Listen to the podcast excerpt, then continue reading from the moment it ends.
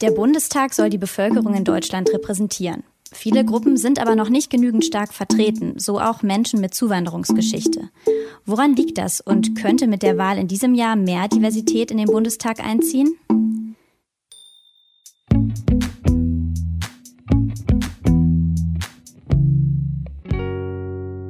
Im September ist Bundestagswahl. Einige Landeslisten mit Kandidatinnen sind schon aufgestellt, andere werden erst in den nächsten Wochen oder nächsten Monaten fertig. Deshalb kann man auch noch nicht sagen, wie divers die Listen dann am Ende sind. Die Zahlen des aktuellen Bundestags sind ziemlich ernüchternd. Während 25 Prozent der Gesamtbevölkerung in dieser statistischen Kategorie Migrationshintergrund sind, sind das im Bundestag gerade mal acht Prozent. In den Landtagen sieht's noch schlechter aus. Die CDU bildet in Sachen Diversität das Schlusslicht, aber auch die anderen Parteien erfüllen teilweise noch nicht ganz das, was was sie eigentlich äh, predigen oder sich wünschen. Woran das liegt, dass so wenige Menschen mit Migrationsgeschichte in den Parlamenten sitzen, darum geht es in dieser Folge von Solidarität, was können wir tun? Ich bin Eva Morlang und ich begrüße unsere zwei Gäste, Amina Youssef von der SPD, die für den Wahlkreis Göttingen in den Bundestag ziehen will. Hallo Amina. Hallo und Jules El-Khatib, stellvertretender Landessprecher der Linken NRW. Jules war hier im Podcast schon mal zu Gast zum Thema Wahlrecht ohne deutschen Pass äh, im Oktober, wenn ich mich recht erinnere. Schön, dass es wieder geklappt hat. Hi. Danke für die Einladung. Schön da zu sein. Ich habe eingangs die Zahlen aus dem aktuellen Bundestag schon genannt, ähm, aber bis man in den Bundestag zieht, wenn man das überhaupt will, ist es ja ein langer Weg. Wie sieht's denn ähm, an der Basis aus in euren Parteien? Wie ist da so die Quote? Ich fange einfach vielleicht mal an und es ist ganz unterschiedlich, wo man sich befindet. Ich bin ja aus Göttingen und das ist eine Studiestadt mit sehr vielen jungen Menschen. Und ich würde schon sagen, dass wir auch sehr viele Menschen mit Zuwanderungsgeschichte oder Migrationsgeschichte bei uns haben, die aktiv sind. Gleichzeitig muss man aber auch feststellen, dass das in Regionen, die eher ländlich geprägt sind, nicht unbedingt der Fall ist. Ich kann da keine Zahlen über die Mitgliedschaft sagen. Das ist ein bisschen schwierig. Das genau, also wir fragen das natürlich nicht ab, ob jemand Migrationshintergrund hat oder nicht. Mhm. Ich würde sagen, von allen Landesverbänden der Partei sieht es da in NRW am besten aus. Also auch was die Repräsentanz angeht in unserer, also in den Gremien und so. Wir haben relativ viele junge Migrantinnen und Migranten jetzt auch in die Kommunalparlamente bekommen. Das ist aber sehr örtlich geprägt und es hängt auch tatsächlich davon ab, wie die Partei da aufgestellt ist oder wie die einzelnen Akteure da sind. Also ich glaube, ich bin abseits der Landespartei vor allem in der Linksjugend in meiner Heimatstadt Essen aktiv. Und das ist wahrscheinlich ein totales Ausnahmephänomen, aber von so ungefähr 15 Aktiven sind zwei ohne Migrationshintergrund. Also das mhm. widerspricht total allen Statistiken. Dem Bundestrend eigentlich. Okay. Aber gehen wir jetzt doch mal auf den Gesamtdurchschnitt quasi ähm, aller Parteien in Deutschland, wo die Quote eben doch wahrscheinlich noch sehr unter der eigentlichen, ähm, dem eigentlichen Verhältnis in der Gesellschaft liegt, versuchen wir mal ähm, Gründe zu suchen. Es gibt ja Studien, zum Beispiel von der Bertelsmann Stiftung, die zeigen, dass Menschen mit Zuwanderungsgeschichte sehr engagiert sind, sogar überdurchschnittlich stark in Sport- und Kulturvereinen, in migrantischen Selbstorganisationen, in politischen Parteien, im Vergleich dazu aber dann seltener. Vielleicht mal beim ersten Schritt bevor man überhaupt in die Partei kommt, sind denn ähm, Parteien überhaupt attraktiv für, sage ich jetzt mal, erstmal junge Menschen mit Zuwanderungsgeschichte? Ich glaube tatsächlich, dass da noch viel Reformbedarf da ist. Ich glaube, dass die Bedürfnisse andere sind und auch die Zugänge andere sind. Also wenn man in einer Familie aufgewachsen ist, wo die Eltern schon immer oder die Eltern, Großeltern, wie auch immer, schon immer in Parteien aktiv waren, dann ist der Zugang ein ganz anderer. Migrantinnen oder Menschen mit Zuwanderungsgeschichte sind oft super aktiv und engagiert, aber suchen sich dann eher Räume, in denen sie auch nicht alleine sind. Weil wenn ich jetzt mhm. ähm, in, zu einer Partei gehe und ich dann wieder nur die einzige ähm, Person mit Migrationsbiografie bin, dann fühle ich mich da vielleicht auch nicht wohl, weil Themen nicht auf mich zugeschnitten sind oder direkt gesagt wird, du musst jetzt das Thema Migration machen, weil du selbst eine Migrationsgeschichte hast, aber vielleicht bist du irgendwie Wirtschaftswissenschaftler und kannst halt sagen, hey, ich kann voll gut irgendwie mich mit den Themen Wirtschaft auseinandersetzen, aber dir wird direkt gesagt, ja, mach doch das Thema Migration. Und das sind so Dinge, die strukturell verändert werden müssen, dass in den Köpfen von den Leuten, die in den Parteien aktiv sind, nicht automatisch, ah, du hast eine Migrationsgeschichte, mach mal das Thema Migration kommt. Ich würde mich dem anschließen. Also ich glaube, das Problem haben wir eigentlich in allen Parteien. Ich sag mal, ein Teil der Parteien ist für Migrantinnen und Migranten halt auch aufgrund des Programms per se nicht attraktiv. Also so, wenn man, sage ich mal, also ne, meine Familie ist ja palästinensisch äh, Herkunft, für uns in die AfD zu gehen, schließt sich eigentlich naturgemäß aus. Ähm, aber eigentlich trifft es auch die Union. Also so die ganzen ähm, Kampagnen gegen irgendwie äh, Menschen mit Migrationshintergrund, ein großer Teil der Stimmungsmache, wurde halt auch von der CDU mit angefacht. Ähm, und ich sag mal, zum Zeitpunkt meiner Politisierung war es unmöglich, als Migrant in die SPD zu gehen. Das war, ich bin aktiv geworden im Jahr mit Sarrazins Buch. So. Mhm. Wenn ich wusste, in welche Partei ich nicht gehe, dann war es die SPD. So, weil Sarrazin war, also der stand für alles, für was ich nicht stehe. Ähm, so, das trifft halt die großen Teile der Basis der SPD nicht, was ein bisschen anders ist als bei der CDU, wo, glaube ich, sogar die Basis noch mal konservativer ist als das, was verabschiedet wird. Aber auch da gab es halt schwierige Episoden und so hat man überall Hürden, glaube ich, in Parteien, auch mit Äußerungen, weil immer wieder auch also in großen Teilen des politischen Spektrums ja versucht wird, auch Stimmung zu machen. Und wenn man dann dahin geht, häufig wirkt es auch dann ein bisschen spießig, man, äh, der Altersdurchschnitt ist sehr hoch, dann ist man noch der einzige Kanake da. Das äh, sorgt nicht dafür, dass man denkt, boah geil, hier will ich unbedingt bleiben. Mhm. Ihr habt jetzt schon so zwei Aspekte reingebracht. Also zum einen dieses, dass man dann innerhalb der Partei auf bestimmte Themen festgelegt wird. Da können wir später auch nochmal drauf zu sprechen kommen. Und dann aber auch dieses von außen. Sprechen mich überhaupt die Themen an, die die Partei vertritt, für die die Partei steht. Und es ist aber nicht so, dass es bestimmt trotzdem auch noch viele Leute gibt, die sagen, generell im ganzen Parteienspektrum fühle ich mich einfach nicht abgebildet, die da auch so eine gewisse Resignation haben oder Desinteresse? Auf jeden Fall. Ich glaube, ähm, Politik funktioniert auch ganz stark mit Personen und auch mit sichtbaren Personen. So, ne? Also mit, äh, mit der Frage von, fühle ich mich von diesen Personen auch vertreten? Fühle ich mich von diesen Personen auch in meinem, meiner Lebensbiografie, die vielleicht ähnlich ist, äh, repräsentiert. Also eine schwarze Person hat andere äh, Erfahrungen gemacht als eine äh, Person, die migrantisch ist, aber äh, nicht schwarz ist. Das heißt, äh, jüdische Personen haben andere äh, Erfahrungen gemacht als muslimische Personen. Alle, eine Sache eint alle doch, dass es Ausgrenzungserfahrungen ähm, Rassismuserfahrungen, Diskriminierungserfahrungen gibt.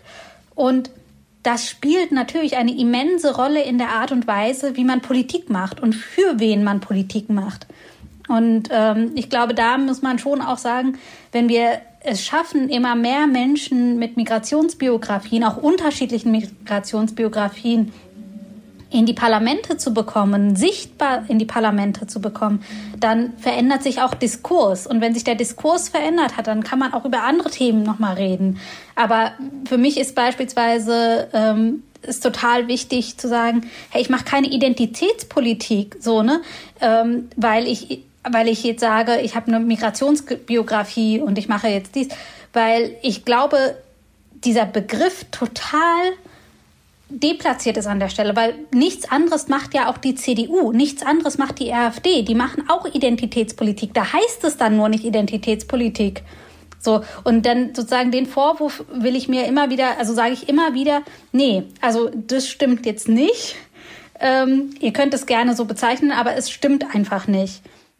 Also du meinst dann damit, dass es ähm, nicht nur um dieses Sichtbare geht, sichtbar, aha, da ist jetzt eine Frau mit Migrationshintergrund, sondern eben wirklich die inhaltliche Arbeit, dass du sagst, es sind andere Themen, es ist eine andere inhaltliche Ebene, die dann reinkommt? Es ist ein anderer Blickwinkel auf die Themen. Es ist also die Themen, die uns bundespolitisch bewegen, bewegen uns alle. Aber es ist ein Unterschied, ob ich da als ähm, Person, die strukturell von Rassismus betroffen ist, drauf gucke und auch sage, das sind die Probleme in dem System Oder wenn ich da drauf gucke und selbst keine Diskriminierungserfahrung habe. Und ich gehe dann inhaltlich ja damit anders um. Oder auch ähm, die Frage von Zugängen zu Bildung, zu ähm, Aufstieg und solchen Themen. Da muss man sich die Frage stellen, wer sind denn häufig die Personengruppen, die nicht repräsentiert werden und dadurch deren Problemlagen auch gar nicht in die Politik getragen werden. So, also wenn da, wenn da nur Akademiker sitzen, die werden nie die Erfahrung gemacht haben, dass man zu Hause kein Internet hat, weil man es sich nicht leisten kann. Die werden nicht die Erfahrung gemacht haben, dass, was es bedeutet, dass die Eltern einem nicht bei den Hausaufgaben helfen können. Die machen nicht die Erfahrungen, dass ähm, sie nicht wissen, was in dem Brief drin steht und nicht verstehen, was in dem Brief drin steht. So und das sind aber Erfahrungen, die Menschen mit Migrationsgeschichte in Teilen gemacht haben und dieser Blickwinkel auch zu wissen, es gibt Personen, die hier leben, die ihren Lebensmittelpunkt hier haben, aber nicht dieselben Voraussetzungen haben. Das ist total wichtig. Vielleicht, Jules, wie ist es in deiner Arbeit? Wie kann man da Vertrauen zurückgewinnen bei Leuten, die eben mit diesen Themen konfrontiert sind und die das Gefühl haben, das findet in den Parteien gar nicht statt, die bilden meine Lebensrealität überhaupt nicht ab. Wie kann man die doch irgendwie für Politik begeistern und für die etablierten Parteien? Ich kann das halt an meinem Beispiel meiner Linksjugend irgendwie sehr gut nachvollziehen. Dass bei uns so viele Migrantinnen und Migranten sind, liegt daran, dass diejenigen, die das gegründet haben, selber welche waren, dass wir irgendwie von Anfang an das Thema Rassismus behandelt haben, dass wir gesagt haben, jo, wir wissen, viele von uns trinken gar keinen Alkohol, wir gehen vielleicht nicht in die Kneipe, sondern gehen irgendwie in die Shisha-Bar danach. Ähm, wenn wir irgendwie äh, Sommerfest machen, dann gibt's irgendwie Essen aus allen Ländern. Wir probieren auch die kulturelle Vielfalt mal positiv aufzugreifen, das nicht nur als Kampfbegriff. Ähm, also ich glaube, das muss, Kultur muss sich da auch ein bisschen ändern, man muss offener sein, also auch im Parteileben. So Traditionen sind da wichtig, aber man kann die auch mal ausbauen und erneuern. Und ich glaube tatsächlich, es braucht ein viel offeneres Zugehen. Also ich meine, man merkt es ja, wenn man bei irgendwelchen Demos gegen Recht, so man mobilisiert dann irgendwie vor linken Zentren ähm, oder an der Uni, aber kein Mensch geht irgendwie vor die Moschee, vor die äh, vor den arabischen Supermarkt, vor den afrikanischen Supermarkt und geht mal dahin, obwohl die Leute da ja viel, viel offener tendenziell sind, weil sie ja selber betroffen sind. Und die Erfahrungen, die ich mhm. gemacht habe, wenn wir das gemacht haben, sind eigentlich viel besser, weil irgendwie diejenigen, die jeden Tag tausend Flyer zu überspitzt irgendwas bekommen, sind irgendwann genervt. Aber diejenigen, die nie angesprochen sind, aber merken, es geht um ihre Themen, die fühlen sich angesprochen. Also es ist nicht nur ein Problem, dass die Leute abgeschreckt sind, sondern dass man häufig auch gar nicht auf sie zugeht. Also außer im Wahlkampf mhm. mit Infoständen. Ja, was vielleicht auch nicht so die originellste und treffendste Art ist, um manche Menschen zu erreichen. Ähm, wenn wir dann jetzt mal davon ausgehen, ähm, eine Person hat den Weg in die Partei gefunden, in welche Partei auch immer, was gibt's denn dann innerhalb der Partei für Hürden, die vielleicht Menschen ohne Zuwanderungsgeschichte nicht nehmen müssen?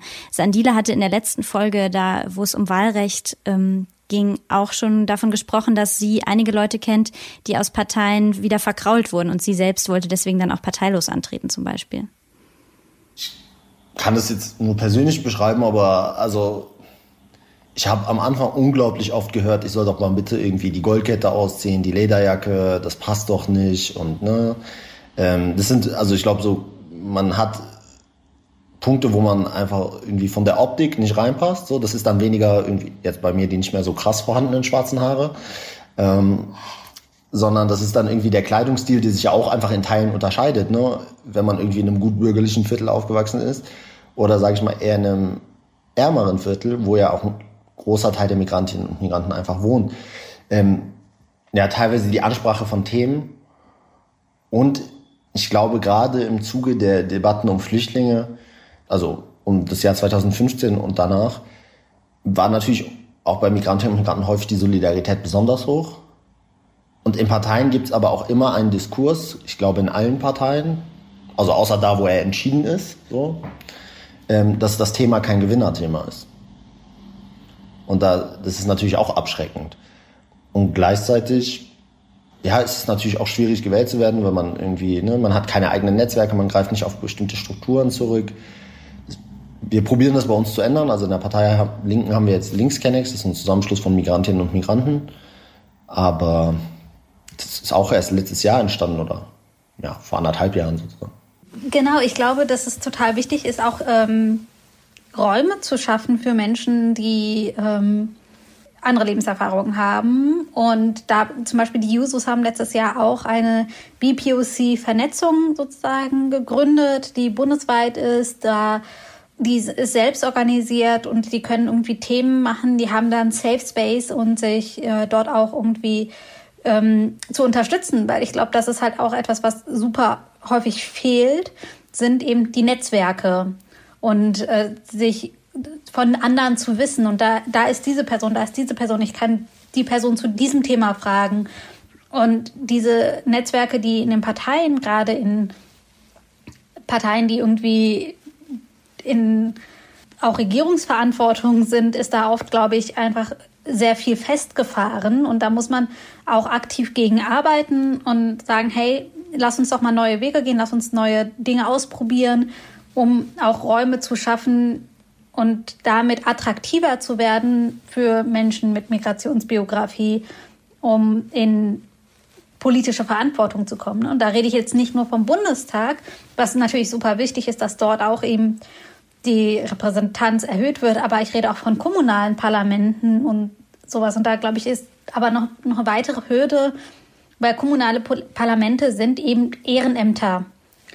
Und das ist, glaube ich, etwas, was man nicht vergessen darf, immer wenn man über politische Partizipation redet. Du musst die Zeit und du musst äh, das Kapital im wahrsten Sinne des Wortes auch haben, es dir leisten zu können, diese Dinge zu machen. Und wenn Menschen mit Migrationsbiografie gibt es in allen, ähm, allen Schichten, keine Frage. Aber man muss dann, finde ich, schon nochmal auch ein bisschen genauer hingucken, in welchen Bereichen arbeiten diese Leute? Können die sich das leisten, irgendwie zweimal die Woche abends noch irgendwie lange Sitzungen zu haben? Wie sieht's mit den Familien aus? Und also alles, was da strukturell auch dranhängt, ne? Ähm, Ausschussarbeit, Ratssitzungen, whatever, das ist alles Zeitkapazität, die dann für andere Dinge fehlt, wie beispielsweise Kindererziehung oder Arbeit, also Lohnarbeit in dem Fall. Und ähm, da, da, das muss man, glaube ich, mitdenken, wenn man sagt, wir wollen mehr Menschen mit Migrationsbiografie in den Parlamenten haben und auch in den kommunalen Parlamenten haben. Wie gehen wir damit um? Wie schaffen wir es auch, die Strukturen innerhalb der Partei, die solche Gremien ja auch vorbereiten, so hinzukriegen, dass Menschen daran teilhaben können? So, und ich glaube, mhm. das ist super wichtig, dass man das mitdenkt. Ja, ich wollte auch fragen, mit diesen Strukturen, die ich jetzt von außen betrachtet auch mal eher als recht träge einschätzen würde, könntet ihr da auch verstehen, wenn Leute sagen, will ich nicht verändern, System von innen zu ändern ist mir zu anstrengend, ich mache lieber mein eigenes Ding und gründe eine eigene Partei oder versuche es parteilos. Ich weiß nicht, wie erfolgsversprechend das ist. Also ich meine, immerhin sind wir kein Zwei-Parteien-System wie in den USA, wo man sich irgendwie für eine Seite mehr oder weniger entscheiden muss und ähm, andere gar keine Chance quasi haben. Hier ist schon eine ganz große Vielfalt an Parteien da. Ich glaube, deshalb ist es immer schwierig ist, da von außen äh, als Kandidatin, als Kandidat in Parlamente zu kommen. Was ich aber schon sehe, ist, dass Menschen ja auch als Aktivistinnen, Aktivisten oder auch als ähm, engagierte Bürgerinnen und Bürger super aktiv sein können und dort ähm, auch Themen setzen können. Ich glaube aber letztendlich, wenn man sagt, man möchte auch Politiken, also auch Gesetzgebungsprozesse beeinflussen, kommt man irgendwann, glaube ich, nicht umher zu sagen, ich gehe in eine Partei und mache es da. Ich, also ich würde den Punkt teilen, dass äh, das Gründen neuer Parteien und äh, die Bewerbung als Einzelkandidat oder Einzelkandidatin extrem wenig erfolgsversprechend ist. Ich glaube aber tatsächlich, dass ähm, die organisierte Macht von Bewegungen häufig dazu führt, dass Beschlüsse schneller gefällt werden. Also das ist so ein Synergiespiel und da muss man den Grünen tatsächlich ein Lob aussprechen. Also sie haben es als einzige Partei dieses Jahr gerafft, dass sie auch Leute aus Bewegungen, Klimabewegungen, Geflüchtetenbewegungen und so auf ihre Listen nehmen. Ich habe null Utopie, dass sie mit den Grün, Schwarz, also mit der Schwarz-Grün irgendwas Positives für Migrantinnen und Migranten machen, genauso wenig wie fürs Klima aber sie nehmen damit den Druck auf und gleichzeitig geben sie in der Bewegung auch das Gefühl, dass sie was durchsetzen können. Wie erfolgsversprechend das denn in den Parteien ist, wird sich auch noch zeigen. Ähm, rassistische Strukturen können ja nur abgebaut werden, wenn auch die, die bisher von diesen Strukturen massiv profitieren, weil sie machterhaltend sind, wenn auch die das erkennen und was ändern. Wie seht ihr das in euren Parteien? Was bewegt sich da, auch bei denen, die eben bisher von den Strukturen profitieren? Ich würde bei uns nicht sagen, dass wir rassistische Strukturen haben. Also es gibt natürlich schon Vorurteile, Tatsächlich ist die Linke aber mit Abstand die Partei mit dem höchsten Migrantinnenanteil in den Parlamenten. Also wir haben 24 Prozent, der Bevölkerungsanteil liegt bei 25. Also äh, und in NRW von zwölf Leuten im Bundestag sind halt fünf Menschen mit Migrationshintergrund. Das ist schon ein ganz solider Schnitt, würde ich sagen. Das ist immer ausbaufähig. Ähm, aber ich würde sagen, da gibt es schon auch eine große Offenheit, dass es einzelne Fälle immer wieder gibt, wo es dann auch rassistische Äußerungen gibt da muss die Partei dann als Gesamtlinie halt klarstellen, wo sie steht. Also da muss man dafür kämpfen und dann muss man halt im Notfall auch Konsequenzen ziehen. Ja, ich äh, würde da anknüpfen und sagen, also ich würde auch sagen, dass die SPD als Ganzes sich ja auch als antifaschistisch, antifaschistisch und ähm, links versteht und dass, glaube ich, auch ein Großteil der Mitglieder das so sehen. Und du hast es vorhin schon gesagt, Sarrazin, das war für mich, ähm, also das, oder für alle Menschen, die irgendwie Migrationsbiografie haben und in dieser Partei sind, echt immer wieder so ein, so ein, äh, so ein Dolchstoß im Rücken oder so, ne? Ähm, und da denke ich mir so echt, das geht gar nicht. Und gleichzeitig wusste ich und weiß ich auch, dass es da ja immer die Bestrebung gab, ihn rauszuschmeißen. Und mir ging es jetzt auch nicht nur um Leute, die ähm, wirklich rassistisch sich äußern oder rassistische Gesinnung haben, sondern mir ging es wirklich eher drum um Leute, die meinen, sie sind nicht rassistisch, die aber einfach passiv von den bisherigen Systemen extrem profitieren, indem sie eben zum Beispiel